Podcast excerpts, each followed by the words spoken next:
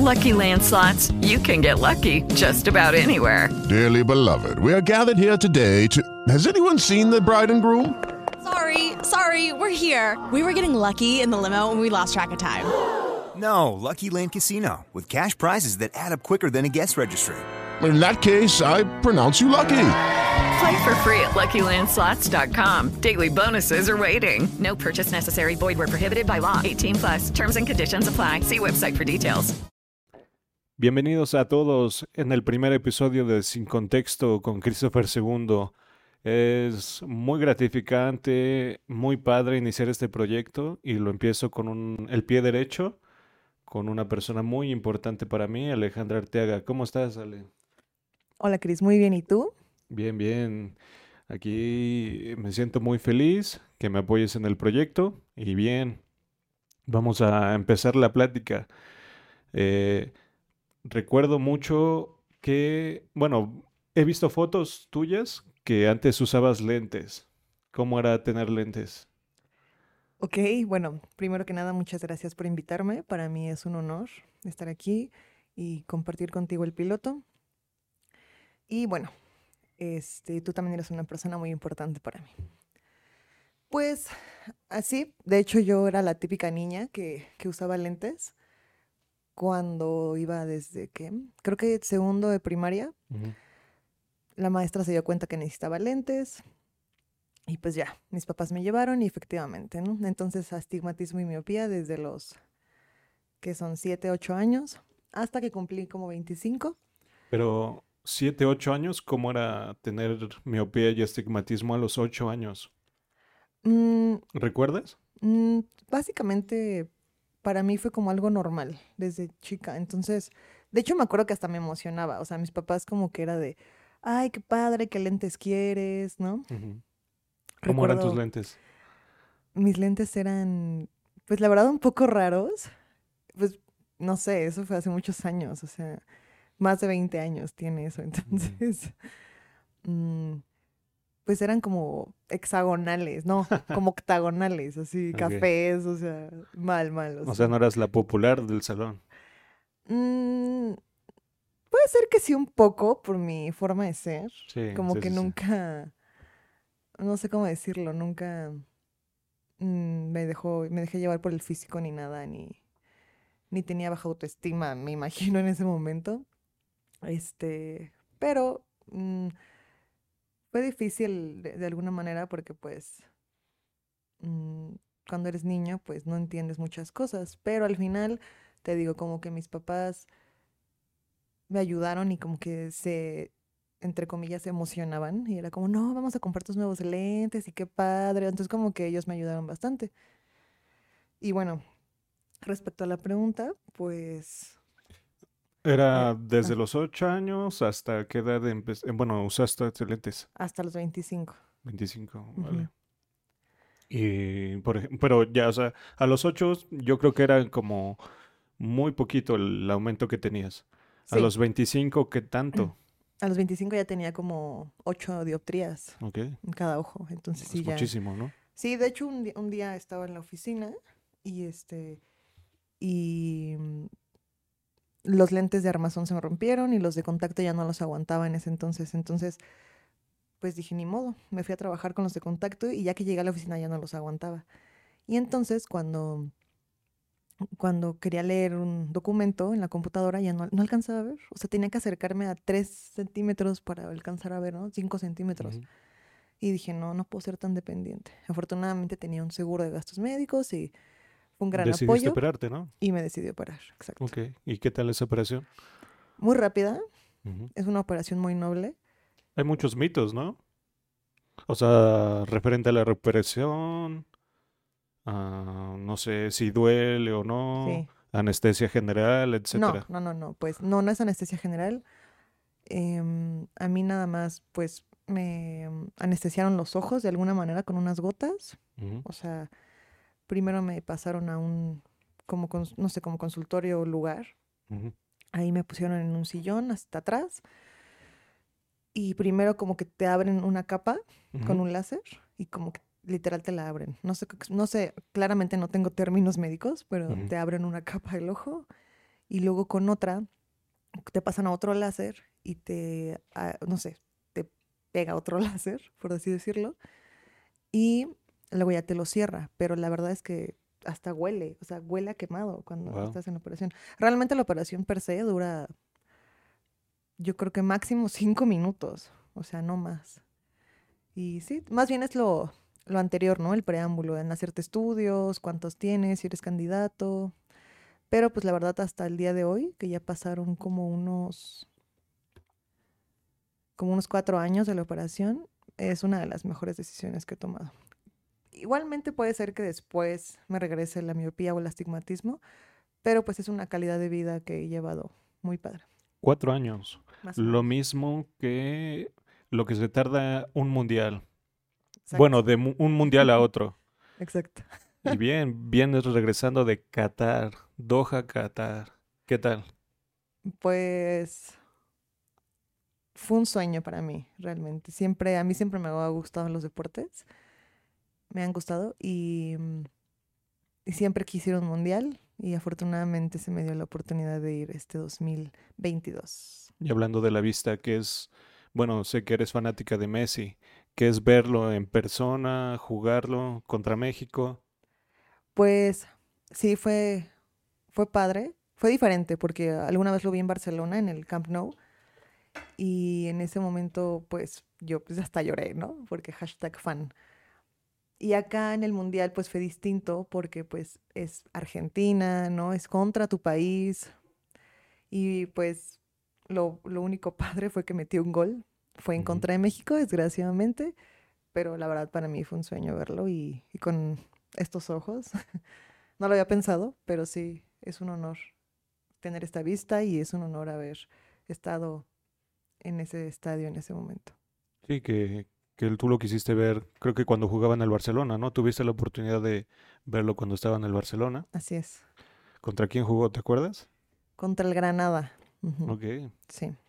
En, en su estadio, en, en Sí, casa. en el Camp Nou. Vale, vale. ¿Y cómo, cómo es allá Qatar? ¿Cómo te trató Qatar?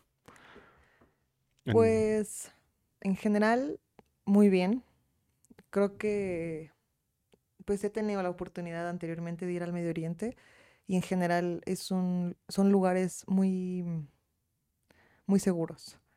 Creo que esa es una de las primeras cosas que más hago diferencia, aparte de la religión, aparte de, de sus costumbres, la seguridad que se encuentra ahí, que te sientes libre, que te sientes tranquila, que puedes caminar en la calle sin que alguien te haga algo, sin que te pase nada. Eso es una cosa muy buena de Qatar. Nos recibieron muy bien a los turistas. Yo siempre me sentí tranquila. Este, eso sí, nos hacían caminar muchísimo de un estadio a otro, o del metro al estadio, o para salir de un metro. La verdad es que sí, era como filas y filas y filas.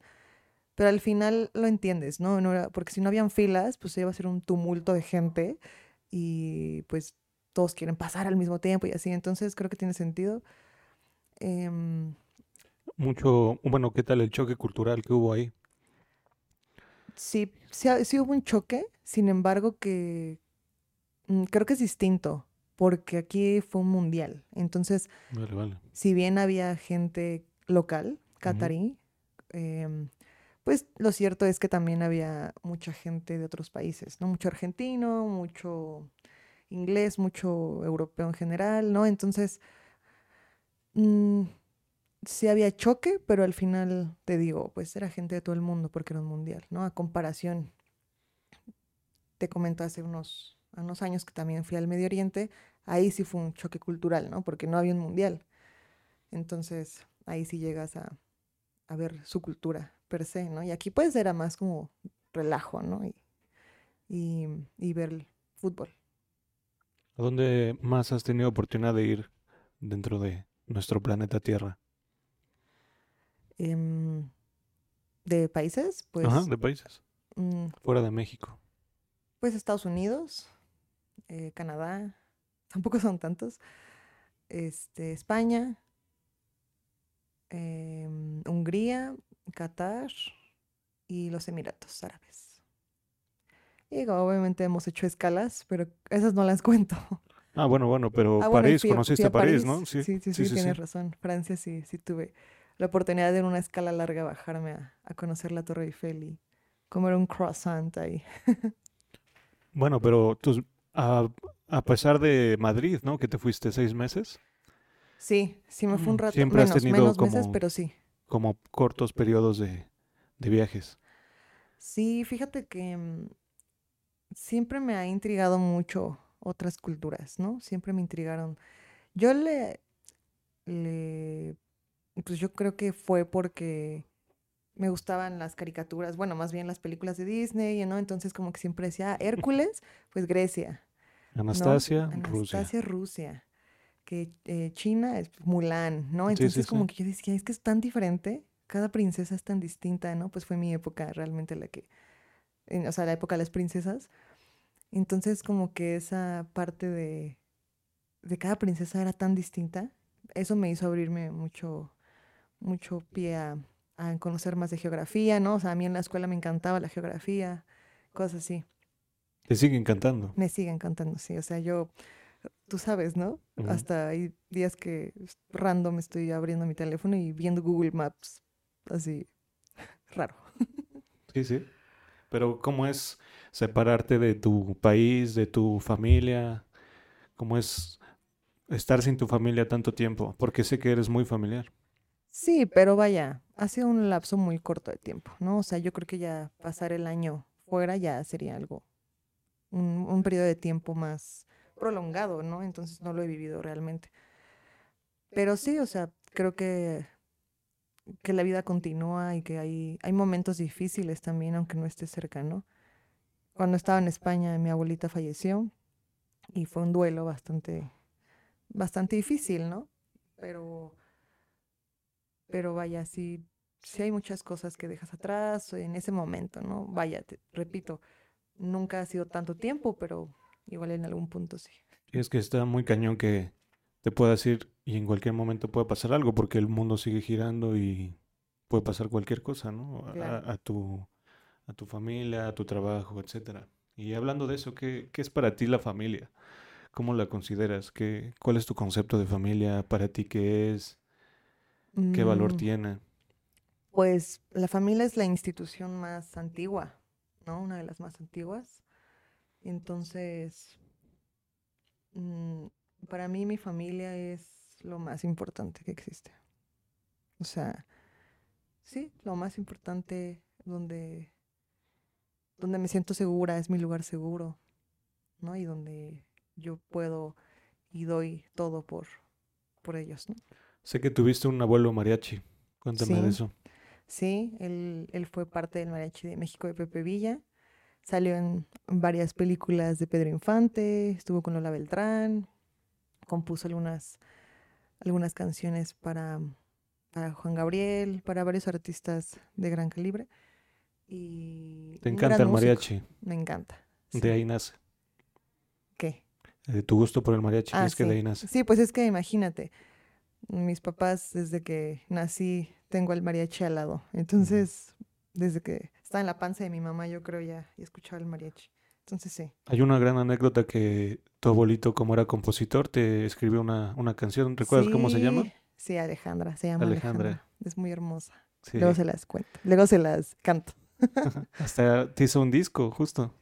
Sí, bueno, eh, lo que pasa es que mi abuelito compuso varias para mis primas y algunos de mis primos, pero realmente solo mi papá grabó dos, una de mi, de mi otra prima y mía, una con pura melodía y una con voz que canta, una de mis tías que canta padrísimo, hermoso.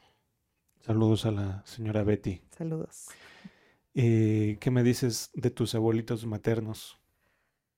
Híjole, pues ¿Qué te viene a la fueron... mente? Me viene a la mente, híjole, tantas cosas. Pues han sido como, como mis padres, o sea, me educaron también. Alguna vez se lo dije a mi abuelito y a mi abuelita, ¿no? En paz descanse mi abuelita. Pero sí, o sea, ellos nos enseñaron tantas cosas sin querer, o sea, con sus meros hábitos, con sus acciones, nos educaron a toda la familia. ¿Qué me, qué me dices de tu abuelita Yuli? híjole, le tengo tanto respeto, tanta admiración, tanto amor, ¿no? Ya no está con nosotros, pero siempre la, la recuerdo mucho. ella fue el pilar de la familia por toda la vida, ¿no? Bueno, desde que yo nací. Y mm, fue una guerrera, definitivamente. La recuerdo con mucho amor. Eh, era como que tenía una, mm, una personalidad muy fuerte y eso nos impulsó a todos a, a seguir adelante. Ella tenía una enfermedad, ¿no? Sí, ella tenía artritis deformante agresiva. Un- es la artritis más, más, Más severa, más agresiva, ajá, exacto, que según sé, eh, pero no, tuvo creo que casi 30 operaciones de huesos. No, no, no, la verdad sufrió muchísimo. Pero pues aún así ella era el pilar y ella nos traía en friega a todos, ¿eh? Pero ahí parte un poco su gran compañero de vida, eh, el señor Fernando. Sí, mi abuelito. Saludos para el señor Fernando, que pronto tendré la oportunidad de entrevistarlo también, estará con nosotros. ¿Cómo es él? ¿Cómo lo describirías a tu abuelito Fernando? Él es la persona con el corazón más grande y con los valores más, más arraigados y más fuertes que yo conozco. Sí, sí, pues tener de esposa y varios hijos y nietos que los adopta. Es toda una gran, gran historia sobre él. ¿Y tú crees que es lo mismo, es el mismo concepto de la familia en la actualidad? ¿Crees que hay algún tipo de variación? Sí, en varios contextos ha, sido distinto, ¿no? Desde que hoy en día hay familias en donde tienen dos mamás, dos papás. Que no, ¿no? está mal. Ah, no, por supuesto que no. Me refiero a que ha sí, sí, sí. cambiado, ¿no? O sea, que ya hoy en día lo vemos normal. O bueno, nuestra generación y para abajo lo vemos ya como algo bien, algo normal, algo, pues, que es familia, ¿no? Sí ha cambiado en ese aspecto. En otros también creo que, creo que sí los valores han cambiado ah, hacia los niños, ¿no? Antes me acuerdo que pues hacíamos, o sea, obedecíamos muy bien a nuestros padres, a nuestros abuelos, y uy, cuidadito, y no les hacías caso, ¿no? No que te pegaran ni nada, pero vaya, había mucho respeto. Y hoy en día siento que no. Digo, claramente es mi perspectiva, yo no tengo tanto conocimiento de los niños de hoy, pero lo que he visto y todo, como que siento que, que ya los valores han cambiado bastante. No sé si está bien, no sé si está mal, pero de que ha cambiado, ha cambiado. Sí, me parece que es necesario la evolución, pero siempre respetar eso, ¿no? O sea, a la, a la fecha nosotros tenemos costumbres arraigadas de nuestros abuelos, de nuestros padres, de la misma sociedad, pero antigua. Y bueno, no sé, tú, ¿cuál es tu concepto que va muy de la mano la amistad? Sé que tienes también amistades muy, muy longevas de hace muchísimo tiempo, creo que desde el kinder, ¿no? Sí. Eso creo que habla más, más de ti que, que de la amistad en sí. Creo que es necesario tener confianza, respeto, tal vez ahí un poco de comprensión hacia la otra persona. ¿Qué me cuentas de esas amistades? Pues son como mis hermanos también, ¿no? Nos, nos peleamos, nos abrazamos, nos queremos, nos procuramos. Sí, nos conocemos algunos desde el kinder, otros desde la secundaria. Y Pero ahorita que me pongo a pensar, creo que sí tiene que ver algo, o sea, los valores y, y- todo, todo lo, claro, 100%. todo el tema sea, cultural, ¿no? los papás y la familia de mis amigos son personas preciosas, muy honradas, muy honorables, muchos valores. Y eso nos ha unido, ¿no? Porque ahora sí que hay un dicho, ¿cómo es? El de, si andas con Pedro, pe- perros, aprendes a aullar o no sé, algo Con así. lobos, ¿no? Algo así. O con Sí, sí, sí. lobos, no sé, algo así. Sí, sí. Y pues es, es eso, ¿no? Entre nosotros hemos, hemos crecido, hemos, la hemos regado muchas veces, ¿no? Han madurado juntos Hemos también. madurado juntos, hemos pasado cosas difíciles. Recuerdo alguna vez que uno de mis amigos, que se llama Molo, él vivía en Hungría cuando yo estaba en España y, y yo fui a verlo. Y yo me quedé sin dinero porque mi tarjeta se bloqueó. Así, me la bloquearon porque pues había, decía como, ay, ¿por qué tienes, por qué estás pagando cosas en Europa si vives en México? Bla, bla, bla. Entonces me la bloquearon. Yo no tenía ni un peso y él me, me dio su tarjeta de crédito. me dice, toma, te doy mi tarjeta. Este, úsala. Así. Tiene X cantidad de límite, luego me lo pagas, güey. No, o sea, nos hemos salvado de ciertas cosas, hemos llorado, hemos crecido, ¿no? Alguna ruptura amorosa, hemos estado ahí. O, o si alguien quiere salir del closet, también estamos ahí apoyando. Todo, todo. Hemos crecido mucho, hemos estado muy juntos y son mis hermanos. Saludos a todos, ya saben quiénes Saludos son. a Molo, saludos por allá a los que próximamente estarán aquí también, que son personas también, me he dado cuenta que son personas muy distintas eh, referente a la personalidad, son muy, muy distintos todos, pero se complementan, justamente esa es la, como el complemento de la amistad. Exacto. Sí, somos muy distintos. Y a la vez muy parecidos, porque nos gustan las mismas cosas. Por ejemplo, nos gusta salir, andar de fiesta, o si algún día un domingo nos hablamos y es como, vénganse a la casa, o vamos a la casa de alguien y vemos una película, y- o platicamos, jugamos juegos de mesa, whatever, ¿no? Sí. Afortunadamente creo que todos viven cerca, pero bueno, hay, hay tema de Sandy, ¿no? ¿Qué me cuentas de Sandy? Mm, Sandy es un amor de Dios. Pues Sandy ahorita está en Vail, en Colorado, en los United States.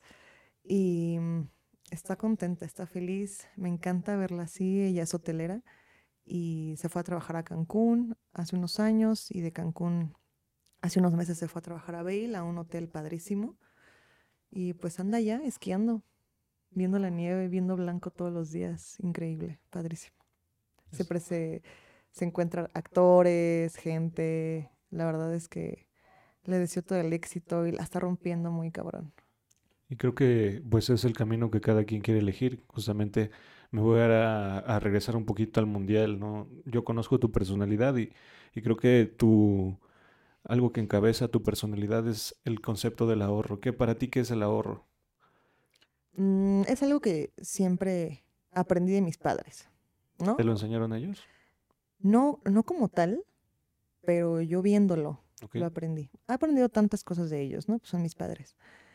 Pero una cosa es el ahorro, ¿no? O sea, de no despilfarrar el dinero. O sea, si, si te llegan 10 pesos, pues no gastarte los 10 pesos, ¿no? Porque si te gastas hoy eso, mañana que comes, ¿no? Entonces, esa es una, ¿no? O sea, siempre ahorrar. Y hasta por cualquier imprevisto. Se te rompe una pierna, tu seguro justamente ese día caducó, o lo que sea. Y cualquier cosa siempre hay que tener un colchón. Digo, no es mucho, pero pues aunque sea, ¿no? Entonces, sí, básicamente también fue un sueño, ¿no? Eh, cuando regresé de España, yo Cuéntame, ¿cómo, cómo, cómo fue regresar de España? Porque ahorita que me cuentas tantos viajes, eh, recorrer todo el mundo parece muy fácil o parece... tampoco es todo el mundo, pero sí.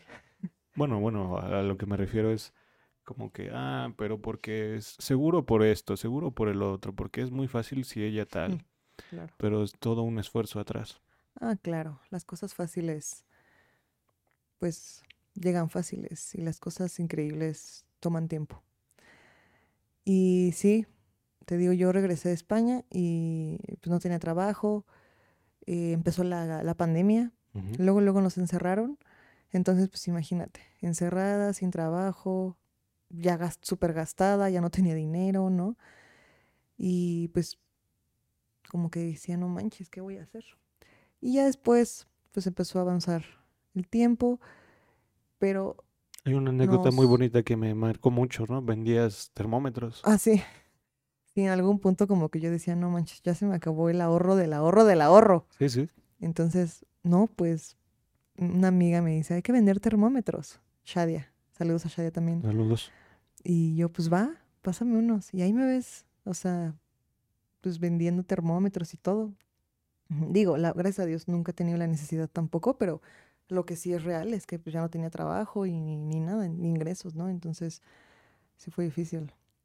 Pero después de eso, digo, a lo que iba con, con cuando regresé a España, yo quedé muy, muy fehaciente, muy, muy real con un amigo llamado Gabo.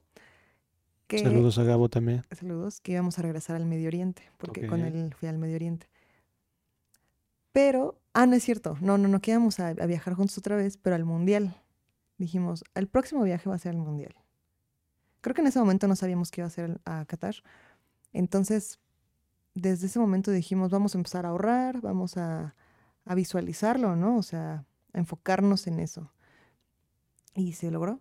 Cuando compramos los vuelos de avión, bueno, pues sí, ¿verdad? Los vuelos de avión. Los vuelos, eh, como que dijimos, no manches, sí se, sí se va a concretar, ¿no? Y pasaron tantas cosas en, en esos años, dos años, que, que pues te digo, de, de andar vendiendo un termómetro, me conseguí un trabajo y a ahorrar y a fregarle y a, y andar ahí en frega y ahí estuvimos, ¿no? Entonces, sí, a, tu pregunta, pues el ahorrar es, es muy importante y te digo, creo que eso me lo inculcaron mis padres y les agradezco mucho. Me, me enseñaron mil cosas, ¿no? Pero lo que sí le podría decir a, a, tu público es que a mí me ha funcionado el ahorrar, el, el siempre tener un, un, as bajo la manga, ¿no? Por cualquier imprevisto de salud o lo que sea.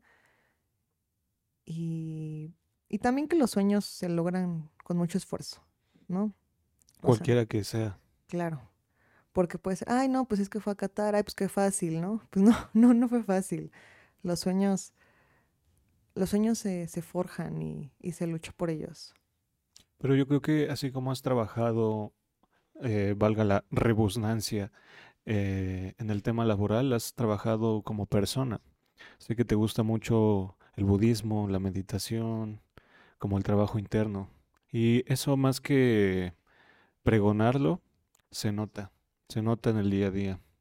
¿Qué me cuentas de eso, de, de haber trabajado tanto interiormente que hoy puedes vivir de una forma diferente?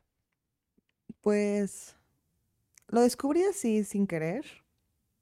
Tampoco es como que sea la, la Buda del día de hoy, pero sí me ha ayudado mucho a, a la ansiedad, a ver las cosas de una forma distinta, ¿no? También por mi carrera y por otras cosas, como que también veo las cosas como más no más sencillas, pero como que no, que no pasa nada. O sea, que si hay un problema y todo, pues yo, yo soy muy ansiosa, ¿no? Y era como, no, pues qué voy a hacer y esto y el estrés y tal. Y era como, a ver. Tu trabajo es muy demandante, por ejemplo. Sí. Y era como, a ver, paso por paso. Uh -huh.